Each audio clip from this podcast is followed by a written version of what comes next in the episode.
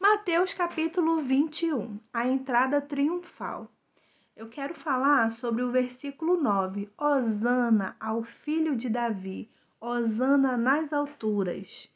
E aí é, vem a parte que fala sobre Jesus purificar o templo. No versículo 13 diz: A minha casa será chamada casa de oração, mas vocês estão fazendo dela um covil de ladrões. O versículo 14 mostra que Jesus é, curou as pessoas que estavam ali. Mais uma vez é falado Osana ao filho de Davi.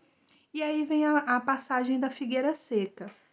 É, no versículo 19, ela não, ela estava na época de dar frutos, mas ela não deu fruto.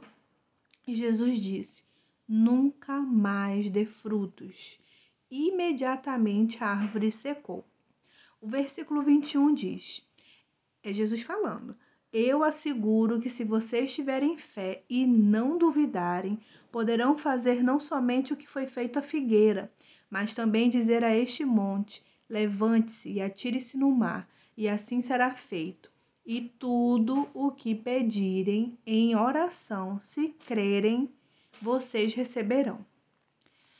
O capítulo continua falando sobre a autoridade de Jesus sendo questionada. Sim, Jesus foi questionado.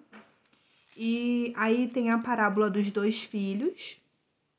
Eu grifei as palavras arrependeram e creram e coloquei como alvo de oração.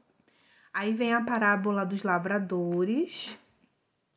Eu destaquei a frase do versículo 43 na parte B, dê os frutos do reino e coloquei como alvo de oração também. E aqui se encerra as considerações de Mateus capítulo 21.